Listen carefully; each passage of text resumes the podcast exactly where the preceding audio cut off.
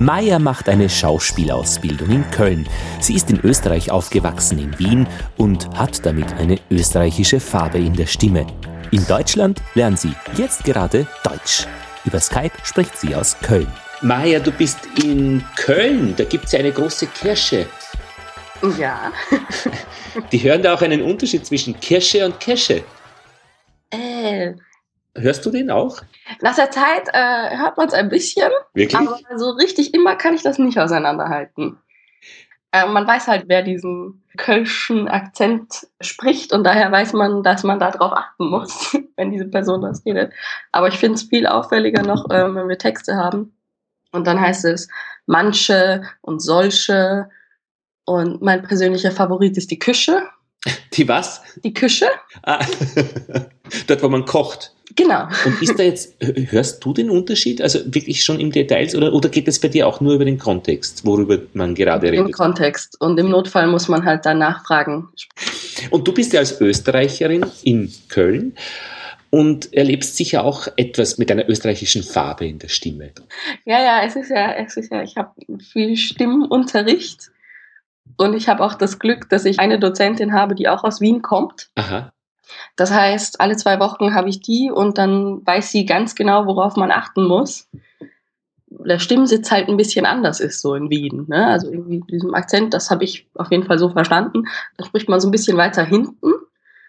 Und ich merke immer, wenn ich in Rollen oder so anfange zu schimpfen, Mhm. Wenn ich mich aufregen muss oder so oder so irgendwas sehr irritierend finde, dann falle ich immer wieder ein bisschen zurück in mein Österreichisch. Ah ja. Ja. Und ist es dann weiter hinten, also wie sie sagt? Ja, also ich weiß nicht, irgendwann, es ist halt das, was bei mir, was ich, wodurch ich es dann verstanden habe, mit wo man versucht, so die Sprache nach vorne zu bringen, um deutlich halt auch zu sprechen im Schauspiel so, ne? Aha. Und wenn man dann so da hinten, dann nuschelt man ein bisschen, dann redet man ein bisschen anders so, ne?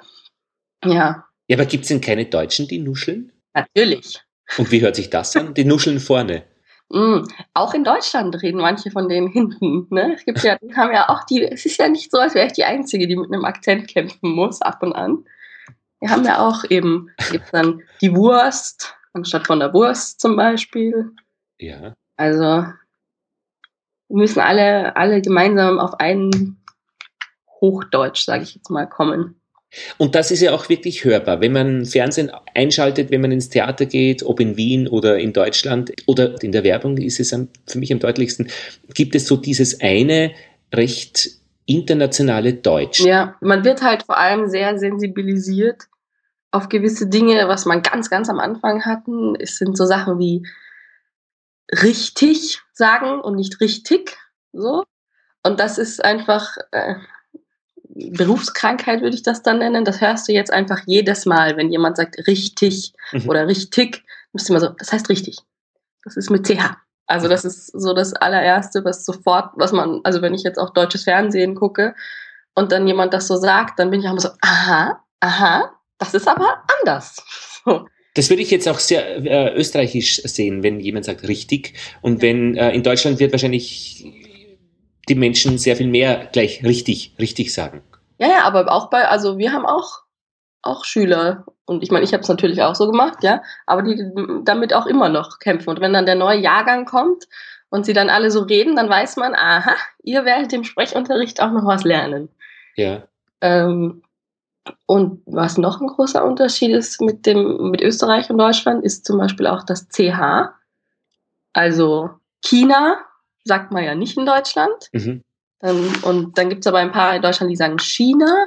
Und wir lernen, dass man China sagt. Und das ist dann wirklich das internationale Deutsch, wie es Ja. gut klingt. Das, was man sagen soll. Soll. Du sagst Unterricht. Du bist in einer Theaterschule. Du lernst einerseits den Körper einzusetzen. Andererseits ist einfach die Sprache so die Software dazu, oder? Ja, also du brauchst eine Durchlässigkeit in deinem Körper, damit du halt auch deine Stimme im vollen Körper einsetzen kannst. Was heißt das? Das heißt, dass du zum Beispiel nicht nur Kopfstimme benutzt, sondern auch aus dem Bauch sprichst. Und wir haben auch ganz viel, machen wir mit Atem, Mhm. Atemübungen. Wir müssen auch manchmal auf dem Boden liegen und Sachen raufsprechen und das trotzdem das gleiche Volumen beibehalten, das du hast, wenn du stehst. Mhm. So. Da gibt es ja verschiedene Übungen oder da gibt es so ein, so ein Band, an, das dann da aufgehängt wird und dann musst du dich da anlehnen. Immer wenn du nach vorne dich lehnst, dann musst du die Worte senden und dann nimmst du den Moment, wenn du zurückgehst, um einzuatmen wieder und wenn du wieder nach vorne gehst, dann musst du wieder deinen Text weitersprechen. So. Mhm. Das sind alles so Dinge, um dir bewusst zu machen, wie du eigentlich atmest und wie viel Atem du wirklich brauchst und so. Und um Kopfresonanzen und alle Dinge zusammenzuschließen. Mhm.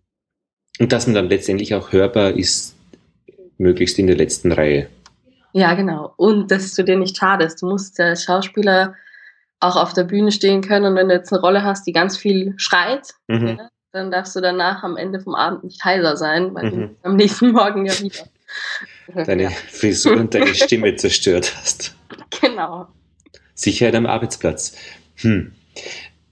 Das ist so dieser eine Anteil an der Stimme, also Resonanz und der Körper und auch wahrscheinlich, wie man durch die Sätze kommt, ohne in der Hälfte dann irgendwo zu scheitern oder ich weiß nicht. Und der zweite Teil ist ja wirklich die Aussprache. Ja, das ist Sprechunterricht. Und du bist als Österreicherin praktisch wie geht's dir damit bei diesem Sprechunterricht? Also ganz am Anfang war das halt schon so, dass man dann immer bemerkbar, dann haben wir immer so im Kreis gestanden und da hat man mit jedem gearbeitet und dann war es so als klar, jetzt bin ich dran, jetzt dauert das wieder ein bisschen länger, ne? Und dann haben wir so Texte gehabt und dann war es halt so, okay, denke, ach, ich kann das gar nicht mal mehr, weil das jetzt ins System gekommen ist, aber ähm, bei gewissen Dingen wo man dann halt immer so, so breit redet als Österreicher, würde ich sagen da musste ich halt lernen, das so ein bisschen schmaler. Und dann hatte ich so Texte und dann durfte ich gewisse Sätze halt ein paar Mal wiederholen, bis ich das verstanden habe, so wie ich da jetzt denken muss. Aber ich, es hilft halt einfach sehr, wenn man umgeben ist von dieser Sprache. Wenn du das jeden Tag hörst, dann passt du dich einfach automatisch an, weil dann klingt es nicht fremd. Dann ist das so, wie jeder spricht und dann passt man sich halt da an. Und trennst du da zwischen deiner Sprache im Theater, in der Ausbildung, in der Schule, im Sprechunterricht und dieser Alltagssprache, wenn du in Köln mit jemandem Kaffee trinken gehst? Ja, schon.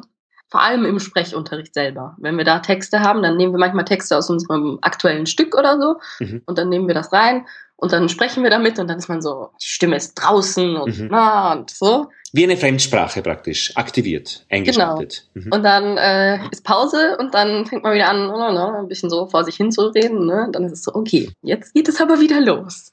Ähm, ja. Aber dieses äh, in der Pause vor sich hinzureden, wenn du aus Österreich kommst, redet man ja in der Pause anders vor sich hin.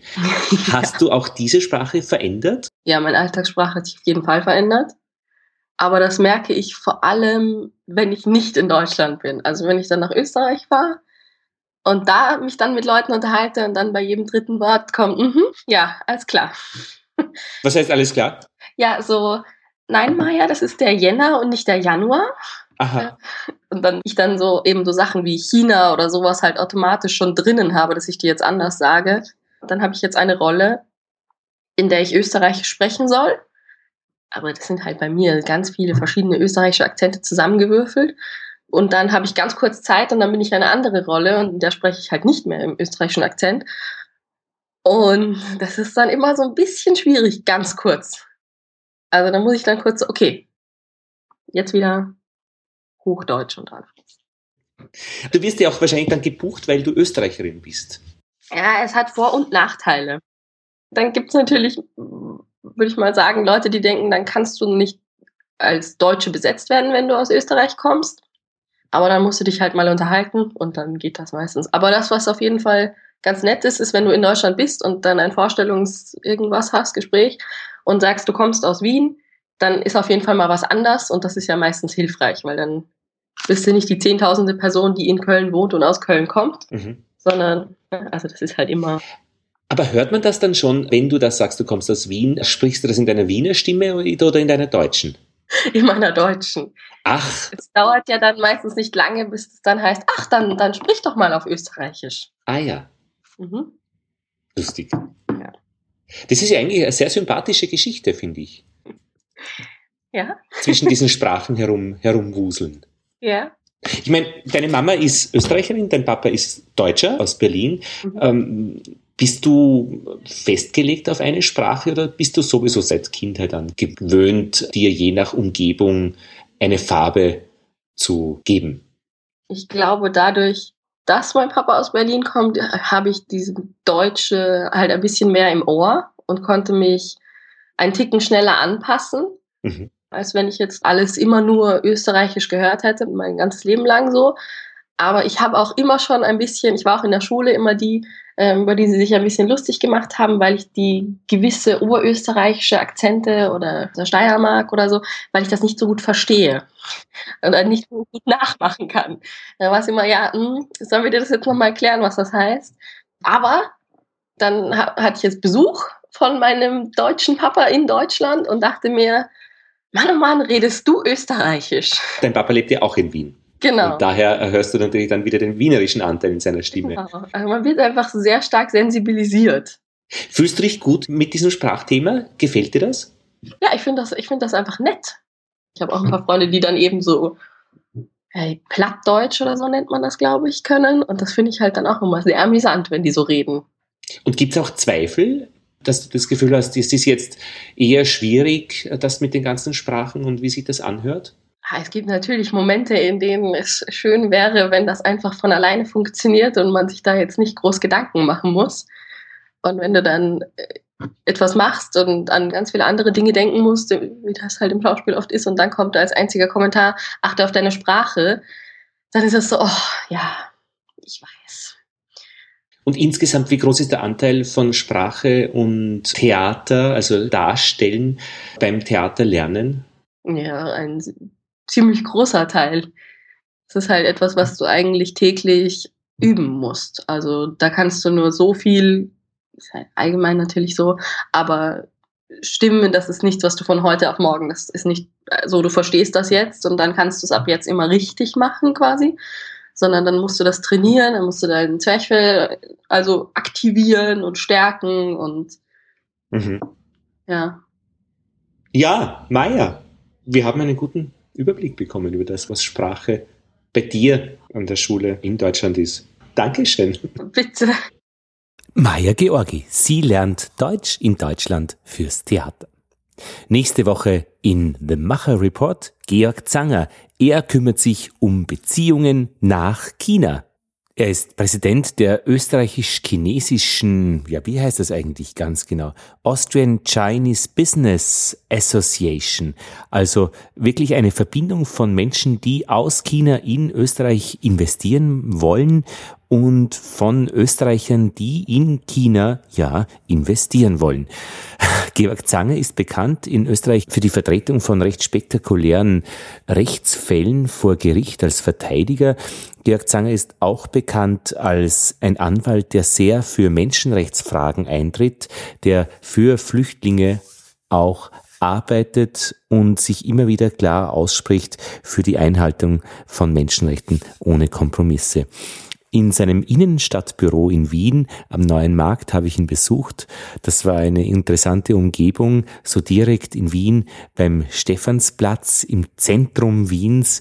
Ein Büro, in das man eintaucht, plötzlich viele Bilder an der Wand, ein Logo, Zanger bewegt, also der Rechtsanwalt, der das erste Mal auch Werbung für seinen Beruf gemacht hat und damit auch Schwierigkeiten bekommen hat, hat er erzählt.